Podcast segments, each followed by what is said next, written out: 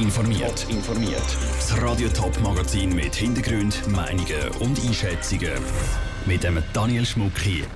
Ob die Absage vom Yellow Cup die Zukunft vom Winterthurer Handballverein Yellow gefördert und wieso Zwil bald alle Oberstufenschüler von der ersten Klasse ein Tablet bekommen. Das sind zwei von den Themen im Top informiert. Der Yellow Cup zur Winterthur ist das grösste Handballturnier der Schweiz. Das Vierländerturnier wäre in den ersten Januarwochen über die Bühne gegangen. Wegen der Corona-Massnahmen hätten aber höchstens 50 Leute in die Halle dürfen. Das lohnt sich nicht. Darum haben die Organisatoren die Reissleine gezogen und den Yellow Cup abgesagt. Was das für die Organisatoren und für den Club bedeutet, im Beitrag von Andrea Blatter. Der Entscheid sei Ihnen nicht leicht gefallen, sagt Marco Jascho, OK-Präsident vom Yellow Cup Winterthur. Aber die grosse Planungsunsicherheit und die unsichere Corona-Lage lassen so ein Turnier einfach nicht zu. Die Absage tut weh. Das ist natürlich auch für die Handballschweiz sehr bedeutend, das grösste Handballturnier der Schweiz, wo man die Möglichkeit hat, die Nazis von verschiedenen Ländern zu begutachten und sich messen mit denen. Wir sind dort sehr traurig, dass es nicht stattfindet. Und die Yellow Cup ist die grosse Einnahmequelle vom Handballclub Yellow Winterthur. Zusammen mit dem Albani-Fest im Sommer, wo das Jahr auch schon der Corona-Pandemie zum Opfer gefallen ist. Das zusammen bringt den Club in eine heikle Situation, sagt Präsidentin von Yellow Winterthur, Leandra Kellerholz. Es ist jetzt ein großes Loch, das im Verein ist. Und wir werden jetzt äh, vorläufig mal auch beim Bund anfragen, ob wir Entschädigung bekommen und einfach so Schritt für Schritt weiter schauen und auch hoffen, dass uns Gemeinschaft eigentlich in Winterthur, die Handballfans und auch die Sponsoren weiterhin unterstützen.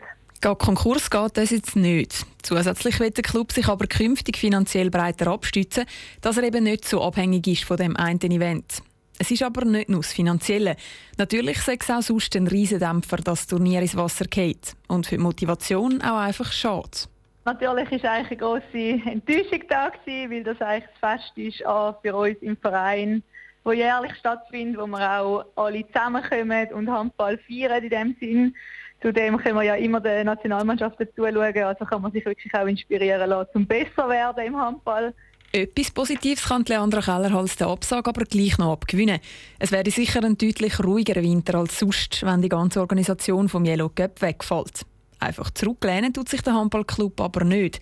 Sie haben noch die ein oder andere Idee in der Hinterhand, dass Handball über den Winter gleich nicht ganz vergessen geht. Das war ein Beitrag von Andrea Blatter. Es ist das erste Mal in der fast 50-jährigen Geschichte vom Yellow Cup, dass er abgesagt werden muss. Die nächste Ausgabe ist, so Corona will, im Januar 2022 geplant.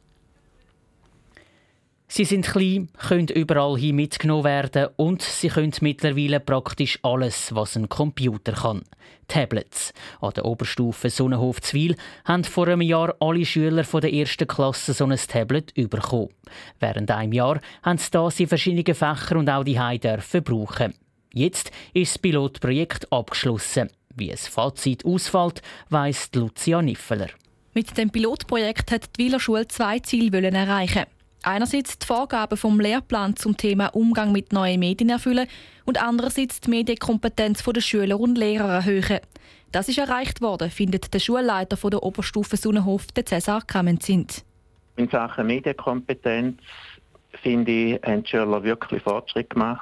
Zum Beispiel im Präsentationsbereich finde ich, sind die Klassen jetzt wirklich an einem anderen Punkt als die anderen, die eben da noch das iPad noch nicht haben.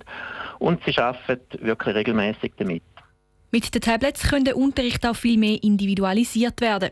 Die Schüler können sich zum Beispiel neue Unterlagen selber holen und in einem Thema weiterarbeiten, wo andere noch nicht so weit sind.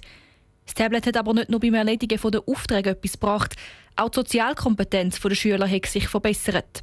Trotz der positiven Töne der Schule, das Tablet macht nicht nur alles einfacher, sagt die Wieler Stadträtin Jutta Rösli. Man sieht schon, dass es auch ein Stück eine Umstellung halt gibt für die Lehrpersonen, wie aber auch für die Schülerinnen und Schüler dass man eigentlich eben ein Instrument hat, wo man muss wie auch sich einüben in der Anwendung. Wie ist es gut einsetzbar oder wo braucht es allenfalls eben auch andere Hilfsmittel, um den Unterricht gut zu gestalten. Das alles braucht Erfahrung und die müsste zuerst gesammelt werden.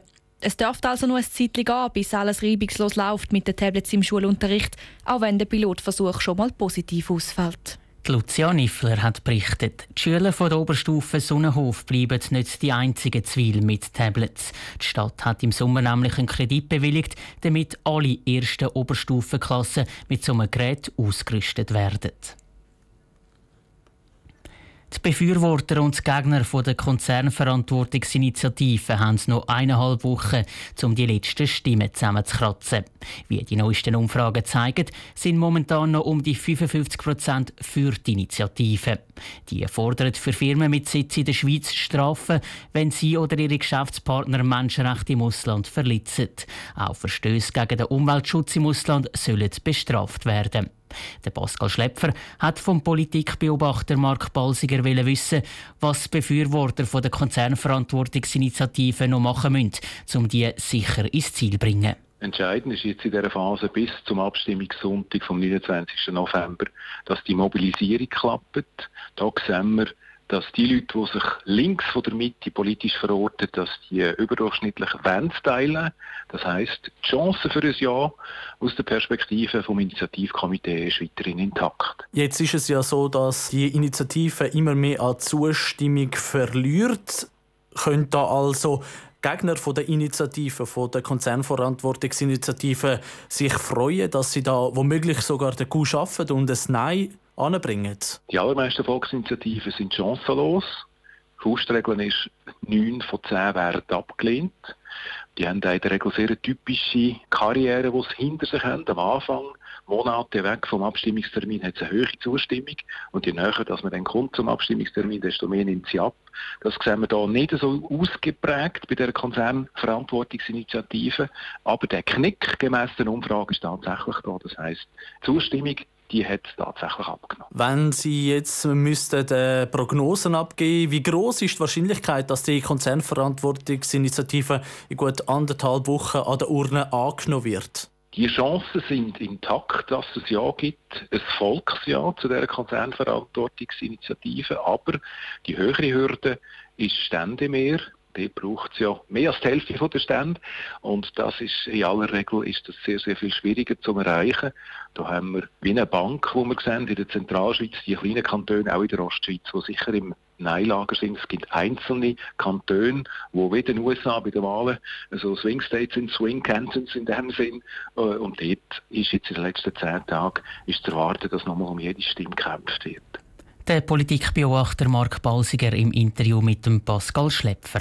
Am 29. November steht mit der Kriegsgeschäftsinitiative noch eine zweite Initiative zur Abstimmung.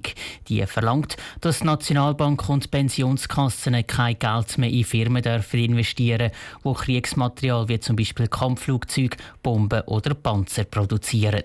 Die Initiative kommt laut den neuesten Wahlumfragen nur noch auf 50 Prozent Zustimmung. Top informiert, auch als Podcast. Mehr Informationen gibt's auf toponline.ch.